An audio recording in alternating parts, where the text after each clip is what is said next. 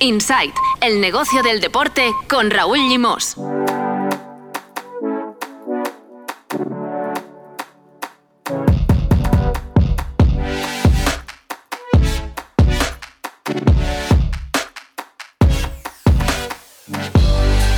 Muy buenas, bienvenidos y bienvenidas a Insight, el podcast de NSN Nevar sin Nevar dedicado al negocio del deporte.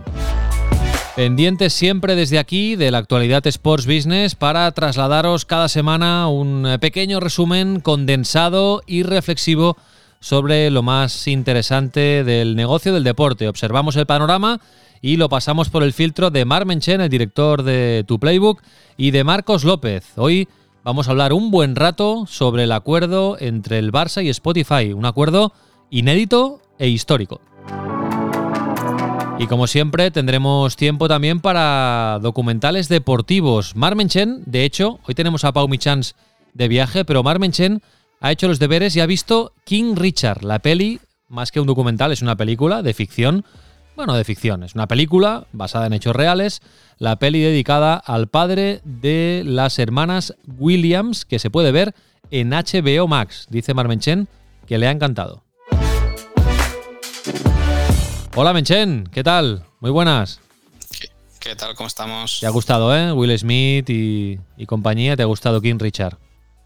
Sí, la verdad que sí, no conocía el personaje del padre y la verdad que, que un descubrimiento. Bueno, se han escrito muchas leyendas sobre el padre de las Williams y, bueno, luego hacia el final del capítulo vamos a hablar de, esta peli que se ha estrenado recientemente en, los cines y que también se puede ver ya en HBO Max. Hola Marcos López, muy buenas.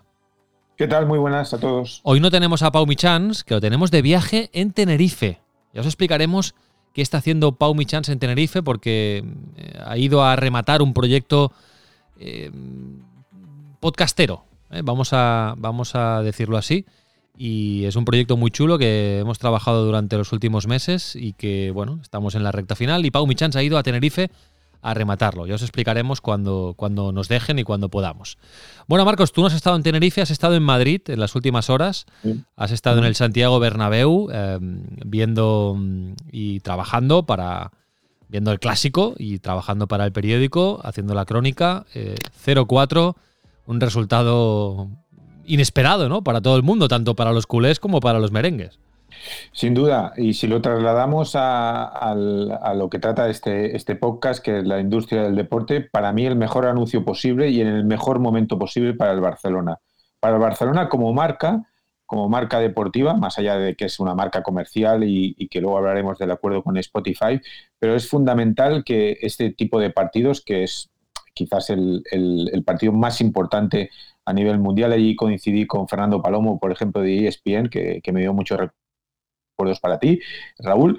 Y, y lo que deja este partido a nivel de spot publicitario de lo que es el Barça o que puede ser el Barça a nivel de reconstrucción deportiva del club, de la marca, de la institución, eh, es fundamental. Porque además ocurre en el Bernabéu. Y dirás, hombre, ¿dónde juega el Madrid? No, últimamente el Madrid jugaba en Valdebebas.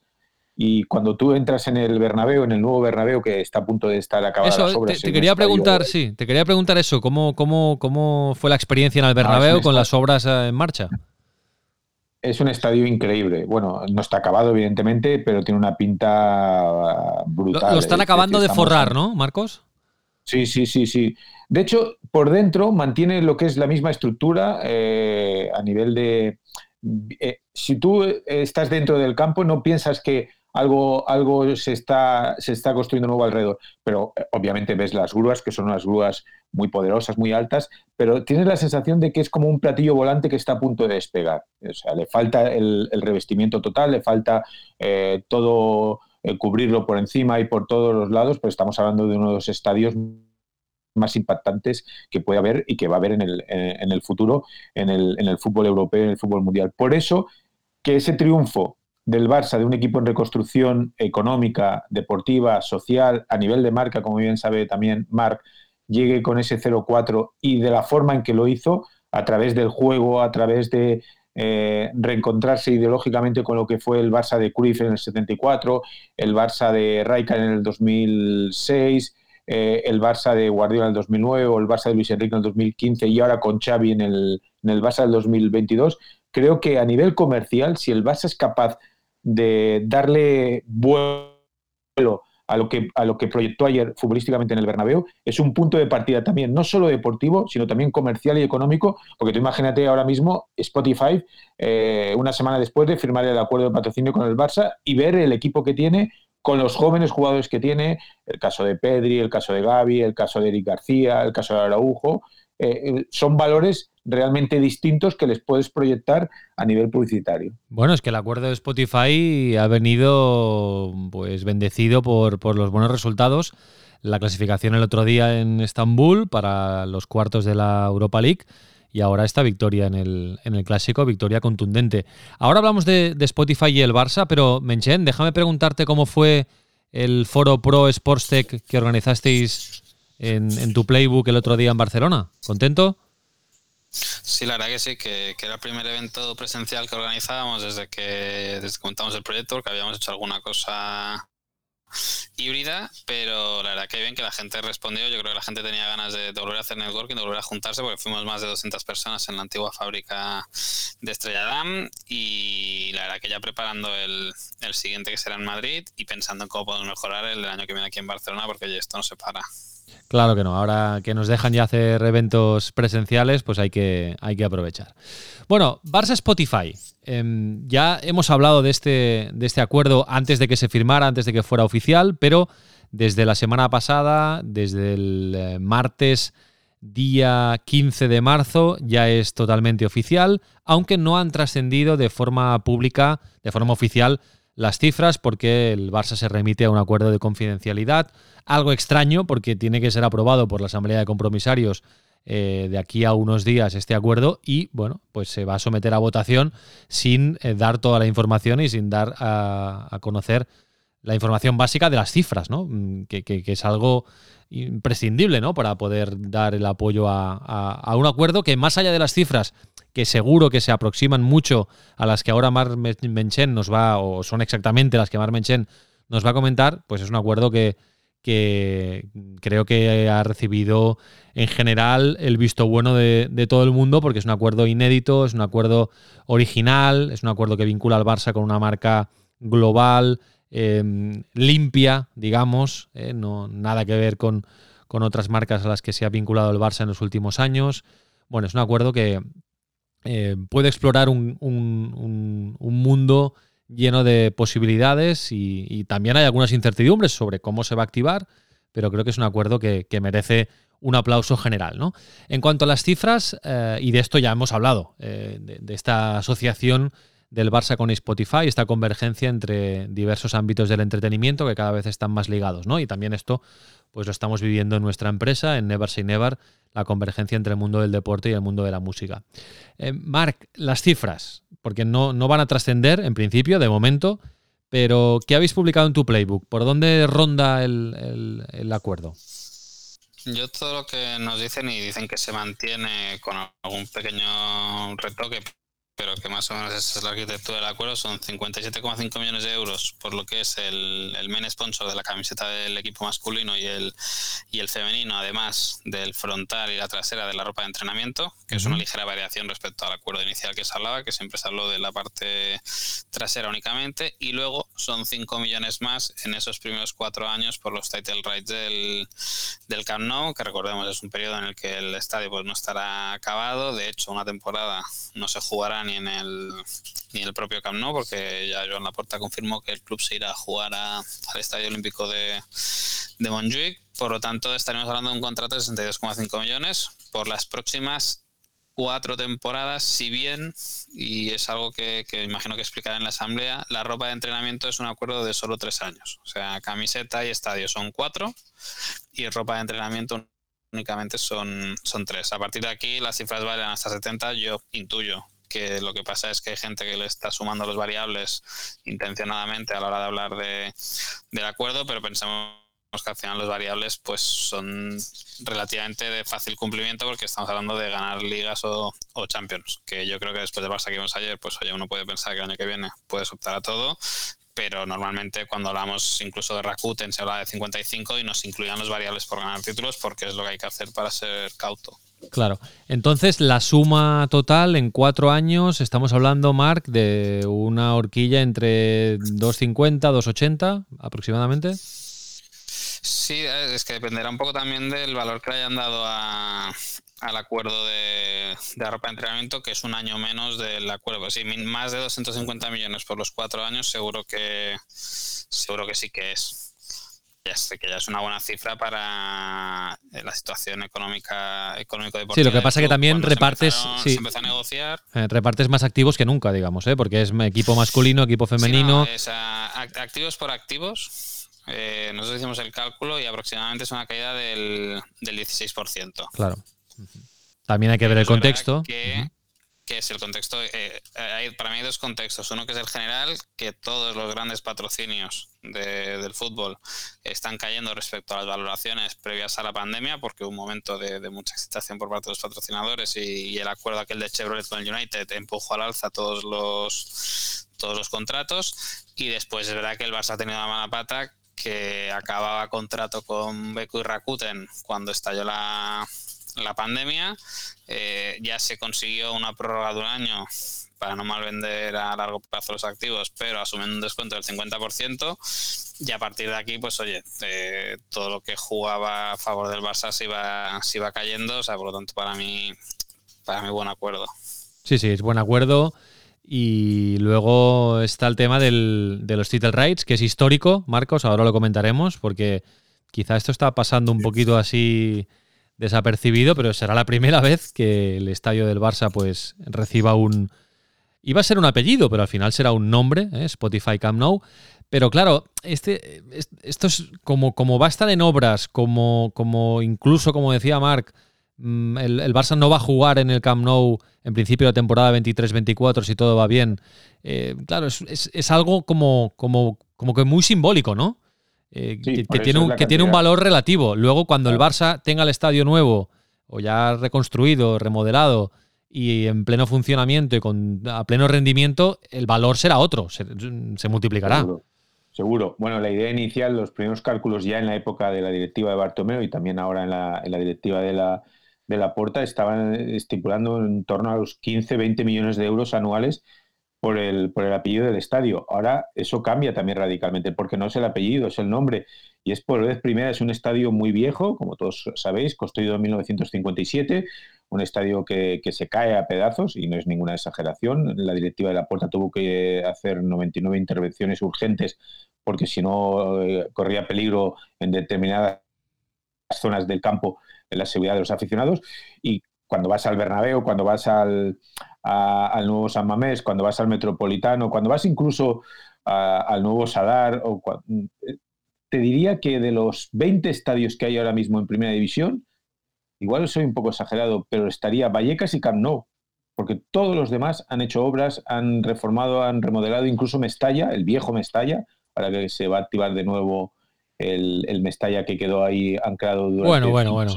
Hasta, que no lo veamos, esto no nos lo creemos. ¿eh? Sí, sí, ya, lo haremos un día de Mestalla. Sí, sí, ya veréis como sí. Pero hasta Mestalla ha tenido un nuevo look, eh, o el Sánchez Pizjuán también, pero el Camp Nou es un estadio viejo, construido en el 57, y por lo tanto, eh, yo también quiero ver, Marc, Raúl, si solo será un año en Montjuic. Esa es mi gran duda, porque luego ya sabéis todos cómo las obras se demoran, las obras se retrasan, y el Madrid ha tenido la ventaja de hacerlo en plena pandemia eh, y ha podido trabajar durante dos años eh, prácticamente cuando, cuando el país estaba detenido eh, a nivel industrial, y el Barça también con todos los problemas ahora que hay con el tema de materiales, primero se tiene que hacer el concurso de, licitación, el proyecto, ponerlo en marcha.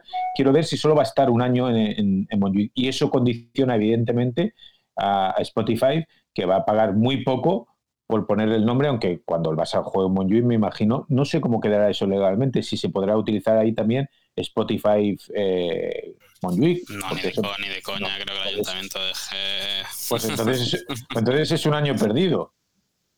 Bueno, yo creo que por eso las cifras, ¿eh? o sea, yo creo que ahí también juegan un poco con, con que es un acuerdo un poco atípico mm. de, explotación del, del, concepto. Y es verdad que aunque no haya partidos, pues imagino habrá que obras. Ya puede hacer eventos, eventos ahí dentro. No, Mark, será noticia porque habrá obras, digamos que tendrá presencia mediática, ¿no? Es decir, habrá, habrá presencia del nombre, del naming de, de Spotify porque habrá obras, básicamente.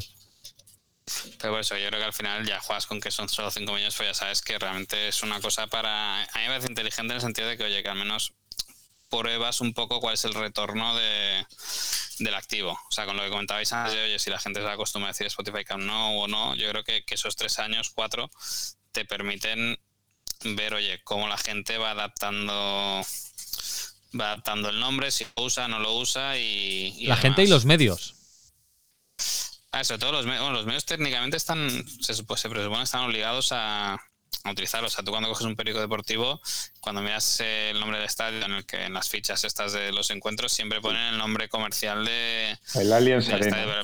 pero, al final lo que pesa es lo que diga la, lo que diga la gente, pero es Alianza Arena, es que ya lo has conocido así siempre. Bueno, en competiciones UEFA, como sabéis, eh, no, es no es Allianz Arena porque UEFA imagino que tenía otro patrocinador en el sector de los seguros y entonces no le podían llamar Allianz Arena. Si coincide que, que, tu patrocinador, que, que, la marca que pone nombre a tu estadio es patrocinador de la UEFA, entonces sí, pero si no, no. Pues fíjate, Wanda Metropolitano, que la gente dice el Wanda cuando realmente si dijeras un nombre deberías decir el metropolitano, pero como ya nació con la marca comercial delante, a la gente ya no se le hace raro que el metropolitano tenga un, un añadido delante. O incluso, mira, el, del Arsenal, que antes era Highbury, eh, al construirlo, aunque lo construyeran al lado, ya bajo el paraguas de Emirates, la gente lo conoce como el Emirates.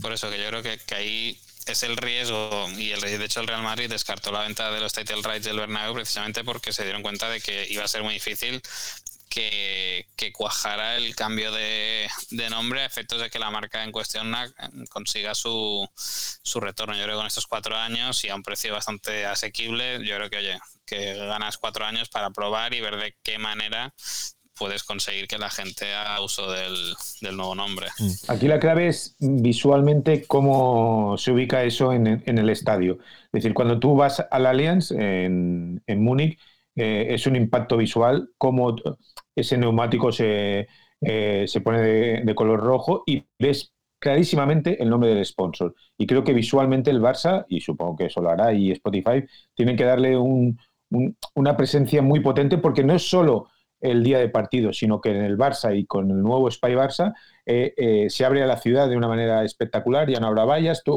habrá ramblas, habrá calles y a partir de ahí eso se puede integrar ya también en el tejido de la ciudad y que, y que el logotipo y que el, y que el nombre del, del nuevo sponsor se vea de una forma muy nítida y que sea hasta, te diría, icónica eh, para, la ciudad. Bueno, a ver cómo juegan ahí eh, la mezcla entre el verde de Spotify y el, azul y grana del Fútbol Club Barcelona. Bueno, de hecho, una de las grandes preguntas, Marc, eh, Marcos, es cómo, cómo van a activar conjuntamente de una forma óptima este acuerdo el, el Barça y Spotify. Más allá de la presencia de los logos de Spotify por, por, todos sitios, ¿eh? cuando hay una rueda de prensa, en el estadio, aquí, allá. Bueno, esto, esto es el, patrocinio clásico, digamos, pero evidentemente este acuerdo va mucho más allá. Es una alianza estratégica entre dos marcas globales que quieren, digamos, aprovecharse una de la otra eh, también en cuanto a sus masas de fans, ¿no? A sus eh, socios, suscriptores, ¿no? y aquí está una de las de las gracias de este acuerdo, ¿no? Mm, tan nuevo en, la industria del deporte. Ver cómo, cómo se va a activar, cómo, cómo van a, compartir información, cómo, cómo, cómo, Spotify se va a aprovechar del Barça y cómo el Barça se va a aprovechar de Spotify, cómo esas, esa convergencia entre el mundo de la música y el fútbol se va a hacer visible y el mundo del podcast, ojo, porque ya sabéis que Spotify apuesta muy pero que muy fuerte por el mundo del podcasting. ¿Cómo, ¿Cómo, eso se va a hacer visible? ¿no? Y para mí es uno de los grandes atractivos de este acuerdo entre el Barça y Spotify. No sé si os imagináis algo, Marc, si, si eh, tú que tienes mucha experiencia a la hora de, visualizar eh, activaciones de patrocinio, ¿se te ocurre algo que, que vayan a hacer? Porque de momento todo ¿no? Me da la sensación de que, bueno, que empiezan la aventura, pero que ni ellos mismos saben cómo, cómo va, va a evolucionar esta, esta relación conjunta. Bueno, yo creo que hay una cosa que hay que descartar, que es aquello que hacía el Atlético Madrid en su momento, no sé si os acordáis, que, parecía la cartelera eh, durante toda una temporada, ¿no? que iba cambiando la película, que aparecía en la camiseta. Eso hay que descartarlo porque el acuerdo del Barça es con Spotify y Spotify digamos que no puede promocionar a otros artistas con este contrato, pues sería como sublicenciar su marca a otra marca que sería la del artista, por lo tanto eso yo creo que hay que, que, hay que descartarlo, pero es verdad que, en, el comunicado insistía mucho en amplificar la, la visibilidad de los artistas, o sea que yo imagino pues desde, actuaciones en, mm. en el estadio en las pausas o, o, en las previas de los partidos, acciones cruzadas entre futbolistas y artistas, que el Barça ya de hecho hace muchas de estas en, en Instagram, pues quizás a lo mejor estructurarlo de una forma más, más ordenada y en favor de los intereses comerciales que pueda tener Spotify. Y luego a mí lo único que se me ocurrió así muy de primeras cuando se, se filtró que, que, podía ser Spotify la, el patrocinador del Barça, pues oye, que en las pausas de, de verano, cuando el Palau tenga disponibilidad, pues oye, que digamos, si tengas un espacio fijo para, para los conciertos de estos, de estos artistas ahí en las instalaciones del Barça. A mí es lo único que se me ocurre. Sí, tampoco hay mucho más que puedas. No, luego aquí, Mark. A los socios nos envíen descuentos. Exacto, los socios y suscriptores de, Spotify, estamos esperando noticias en este sentido. A ver si rascamos algo. No, yo, yo también iba mucho en esa línea. Eh, eh, la explotación musical de la marca Barça, ¿no? digamos, de las instalaciones y de, y de, sus posibilidades. Y luego también yo creo que está por ver cómo evoluciona la marca Spotify, porque Spotify ha hecho muchísimas inversiones en los últimos años, muchas de ellas en el terreno del podcasting, pero bueno, Spotify está experimentando también con vídeo. Eh, vamos a ver, eh, Spotify es una plataforma de, de, de música y podcasting en streaming, pero quizá evoluciona hacia un nuevo, diferente, ¿eh? pero un nuevo servicio también de vídeo on demand, eh, quizá evoluciona hacia una nueva mm, forma de red social, que ya en cierta parte lo es. Bueno, vamos a ver, yo creo que la propia también evolución tecnológica de Spotify eh, va a ir marcando eh, qué tipo de alianzas se pueden hacer con, una marca como, como el Barça, ¿no? Y luego está... Pero ahí, pero ahí, perdona Raúl, tienen que encontrar un punto en común para para fusionar lo que ahora se llama pomposamente las dos comunidades. Es decir, cómo las dos comunidades, una la de Spotify y, la otra la del Barça, o los fans o, aficionados del Barça, encuentran el punto en común a partir del cual pueden, eh, pueden explotar comercialmente y te diría que hasta emocionalmente esa conexión publicitaria. Sí. Y luego está el tema de los datos. Em, yo, aparte de la newsletter de, tu Playbook, que recibo cada día en, mi correo electrónico y que os recomiendo, noticias eh, del universo Sports Business, semanalmente recibo alguna más, la de Miguel Ángel Hernández, de Final Score, y luego sigo un par de newsletters latinoamericanas, una que se llama El Mister, que es de México, que está realmente bien, y otra que se llama Big Data Sports, que lleva nuestro amigo Marcelo Galman, desde Argentina. Y estas dos newsletters, esta semana coincidía en, hacer una reflexión sobre el acuerdo Barça-Spotify. Os voy a dejar los enlaces en las notas del capítulo. Y las dos, eh, Marcos, reflexionaban sobre los datos, el poder de los datos. Y eh, se hacían eco de una información que publicaba el diario Sport que decía que bueno, el Barça presume de tener un, entre 300 y 400 millones de fans alrededor del mundo, pero de esos 300, 400 millones de fans solo tiene controlados a un 1%. Controlados significa que tiene su correo electrónico, ¿eh? que los puede tener en un CRM, y eh, eso es alrededor de unos 3 millones de, registros. Y en ambas newsletters decían los, los eh, periodistas que la escriben que si el Barça tuviera más datos de sus fans, el acuerdo con Spotify todavía hubiera tenido más valor, porque hubiera tenido más datos para, digamos, eh, compartir con el, nuevo patrocinador. Bueno, em, no sé si esto en el futuro va a ser un, activo que los clubs puedan vender de esta manera tan, no sé, tan, tan clara, ¿no? decir, mira, mi base de datos es esta, tengo todos estos fans y esto es, esto es algo que vale mucho dinero, ¿no? Y que, y que puede ser muy apetecible para una marca. Bueno, es que va hacia todo, va todo hacia ahí, ¿eh, Raúl. O sea, si te fijas, el Barça fue en el 2019 que anunció la estrategia digital del club con la creación de la plataforma Coolers, la OTT Barça TV Plus, que en el fondo la idea es, oye, eh, todos nos llenamos aquí la boca que tenemos millones de, de seguidores en redes sociales, pero precisamente lo que no tenemos es información ni de cómo consumen ni de qué hacen para vernos, eh, porque de hecho al final de los 300 millones del Barça eh, yo puedo ser 8, porque si yo sigo al Barça en Instagram, en Twitter, en Facebook, en tal, yo al final voy contando cómo, cómo fan en cada uno. Y de hecho la liga también con todo el tema de la OTT eh, han lanzado también una plataforma de premios por sorteos, concursos y demás, o el NBA Club también de, de NBA. Todo va un poco dirigido hacia lo mismo, es decir, oye, que tengamos un montón de seguidores en redes, que eso nos permite vender publicidad por impresiones, oye, tengo tantos seguidores, por lo tanto genero tantas impresiones, pero si yo realmente quiero generar negocio a las marcas y ayudarlas a impactar en, el público, o tengo los datos de esa gente o, de poco me sirve. Claro, claro, claro, claro. Bueno, pues interesante, interesante este, este frente también de, de los datos en el acuerdo entre Spotify y el Barça. Bueno, en ese sentido, Raúl, perdona, eh, el, Barça ya se planteó, eh, estamos hablando del 2020, ya, eh, inicios del 2020, hace dos años, en la época de Bartomeu, monetizar toda esa base de datos. Y, el primer punto era sacar 200 millones de euros por esa, por esa base de datos en, aquel proyecto que, presentó en su día Bartomeu, Didal Lee y Guillem Grail, que era el director de marca en aquel momento. Sí, sí. Y bueno, eh, todo ha ido un poco a medio gas, ¿eh? Con, con Barça TV Plus, con eh, la plataforma Culés, como decía antes Mark. Todo ha ido a medio gas. A ver si ahora. Pues, eran 300, perdona, eran 300 millones en cinco años. O sea, 300 millones en cinco años y de hecho, evidentemente, nada de eso se, ha conseguido. Bueno, ahí había un poco de trampa, ¿eh? porque metían en las tiendas, o sea, todo el e-commerce de, del club lo metían en ese objetivo de, de 300 y el ticketing, que al final el ticketing es puramente es puramente online, como el que dice. Yo creo que ya nadie va a la taquilla a comprarla físicamente. O sea, que había truquito, pero yo creo que, que, es un DG del sector que, que, se llenó la boca de millones de fans en redes sociales cuando aquí lo que importa es, oye, de estos, eh, cuántos sé, dónde viven, cómo consumen, su teléfono, su correo y, por qué me está siguiendo. Yo creo que es al final lo que una marca cada vez va a mirar más cuando firma un patrocinio.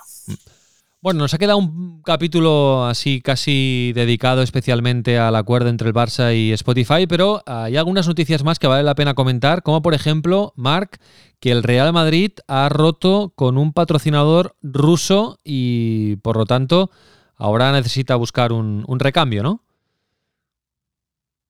Sí, era un acuerdo regional, por lo tanto únicamente se centraba en el mercado ruso, es que es una casa de apuestas, era un contrato que le suponía aproximadamente un millón de euros de ingresos anuales y el Real Madrid sí que ha decidido resolver un contrato al que le quedaba temporada y media de vigencia y sigue un poco los pasos de otras propiedades deportivas que han ido rescindiendo contratos con, compañías del país. Es verdad que el Barça todavía sigue con, con un XB, aunque yo creo que aquí la decisión, si bien desde un punto de vista mm, ético-político debería ser muy clara y contundente, es verdad que puedo entender que, claro, eh, no es lo mismo un contrato de un millón de euros que un contrato de 8 millones de euros y sobre todo en el actual contexto económico, pero bueno, ya se lo dijo Juli Guiu, ¿no? un directivo de la Junta de Barça, que era un tema que había generado mucho debate dentro del club y que de momento se había decidido seguir. Pero bueno, Real Madrid sí que decide y rompe.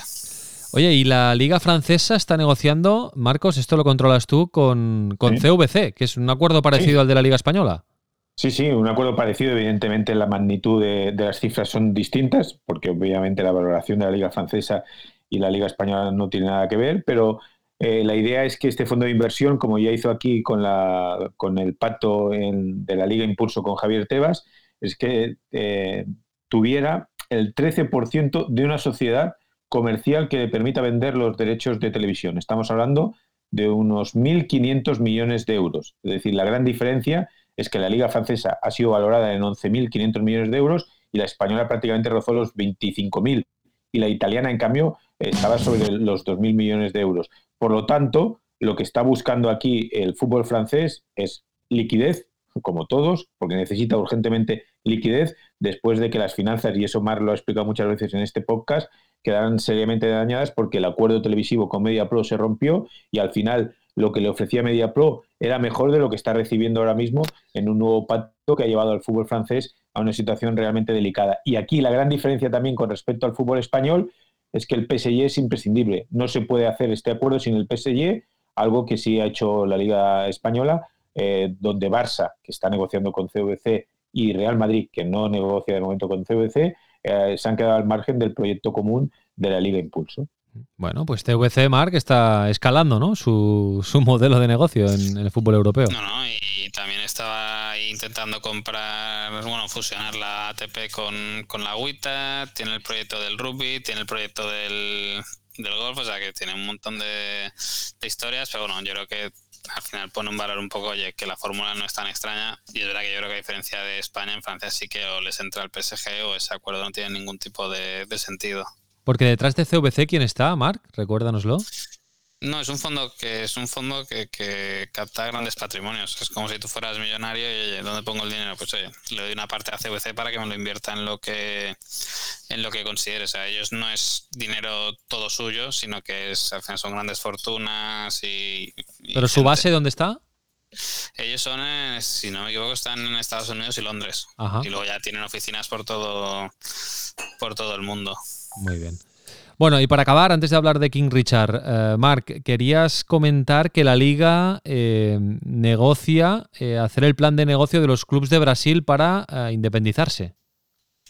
Sí, la verdad que, es una cosa que viene coleando de hace, de hace semanas, que los clubes, y digamos que la liga, la primera división de Brasil la continúa organizando la, Confederación Brasileña de Fútbol. Y desde hace un tiempo los clubes van haciendo un poco de run run de que, bueno, les gustaría autogestionarse y tener el control directo de, de toda la competición. Y en estas, pues la liga se ha ofrecido para montarles el, el plan de negocio y ayudarles a estructurar eh, pues, eh, cuál debería ser la, el modelo de gobernanza de la, de la organización, modelo de explotación comercial, etcétera, que es algo que la liga ya viene haciendo hace tiempo con ligas menores, ligas pequeñas, y esto ya sería un paso bueno bastante grande en cuanto a, a relevancia de, de la liga en la que empiezan a ayudar.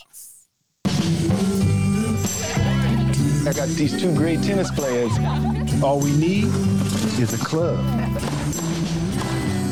Everything to go from prodigy to pro. Raise your hands, Serena. Venus Williams. Bueno, esta voz que oís es la de Will Smith, que interpreta a Richard Williams, el padre de las hermanas uh, Williams, las famosas tenistas, en una película que se ha estrenado hace unos meses en todo el mundo y que ya se puede ver en, en territorio español en HBO Max, que a mí me ha sorprendido, Mark, eh, que, que HBO la, bueno, pero esto es la, es la nueva era, ¿no? De, las, de, la difusión de los contenidos y de las películas. ¿no? Me ha sorprendido que se, que se estrenara tan pronto en las plataformas, en HBO Max en este caso. Yo creo que van a ir acortando más el periodo de, de emisión en cines respecto a, a, cuando está en su propia plataforma. Entiendo que también supone renunciar a más ingresos de los que le paga directamente la, la cadena de cines, pero pues que yo creo que hay mucha gente que ya lo del cine se acabó y que todo lo que pueda ver en casa, eh, prefiere verlo en casa y en el cine, a no ser que los efectos especiales sean muy, muy relevantes, que no creo que sea el caso de esta película, que desde el sofá se ve muy bien. Sí, sí. No, pero a veces la estrenan en una plataforma de, de, no sé, en Apple TV o en Rakuten TV y tienes que pagar como por taquilla y tal. Esta no, la han estrenado directamente en HBO Max y, bueno, yo la tengo ahí pendiente. ¿Te ha gustado, no, Mark? Sí, aparte no conocía para nada la historia de, del padre de las hermanas Williams y la verdad que el, tipo, o sea, si la historia es fiel a la realidad, te imagino que sí, eh, desde que son pequeñas como que tiene un plan muy marcado mm. para convertirlas en, en campeonas del mundo y de hecho vas viendo durante toda la película como incluso se discute con los entrenadores y los asesores que van teniendo porque el tío no se quiere salir de, de su plan y el tipo se va saliendo con la suya todo el rato y, y realmente, oye, vista, visto los resultados, pues mal no le ha ido. Bueno, pues habrá que verla, ¿no? Marcos, no sé si la tenías en la lista. Sí, sí, no la tenía en la lista porque estaba viendo y me está gustando la serie de la Fórmula 1 de, Netflix que, me que nos recomendó Pau eh, la semana pasada. Y estaba ya en el segundo capítulo de la temporada 4, porque me dijisteis que empezara por la temporada 4, y estaba en eso. Pero cuando, cuando acabe esta, eh, miré, al, miré al tenis. yo, por cierto, que también estoy viendo Drive to Survive, ayer vi entero el Gran Premio de Bahrein de Fórmula 1. Venga. Me costó, ¿eh? Aunque, Ah, vale. aunque esté viendo Drive to Survive, me costó. Me costó y porque, porque bueno, hay, poca, hay pocos adelantamientos. eh, bueno, y mira que al final pues, entró un safety car y, y le petó el coche a Verstappen y hubo un poco de emoción. Pero, y bueno, y la vuelta de Ferrari a ganar y tal, bien, correcto. Pero me gustan muchísimo más las motos. Encuentro mucho más dinámico. No sé a vosotros, pero a mí me, me atrae mucho más. Sí, sí. Pero con mucha diferencia. Las motos pasan muchas Para mí cosas. sí, para mí sí. Pasan muchísimas cosas. Pasa que quizá todo lo que. ¿no? To- todo lo que es más allá de la carrera, ¿no? El, el- todo lo que es el, el entorno, eh, quizá es, es más glamuroso, más grande, mm, pasan más cosas, eh, tiene más gracia el de la Fórmula 1. Eso es quizá el, el- Pero bueno, a mí me gusta más como carrera, como espectáculo, me gustan mucho más las motos que, que la Fórmula 1. Pero bueno, esto va, va a gustos. Menchen, te leemos como siempre en tu playbook. Un abrazo fuerte. Un fuerte abrazo. Venga, Marcos, hasta pronto. Hasta luego.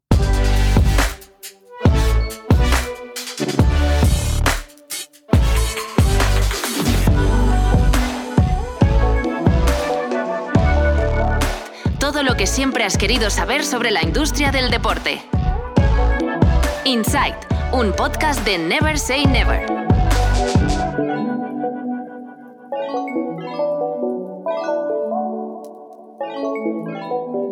Nice to be in orbit.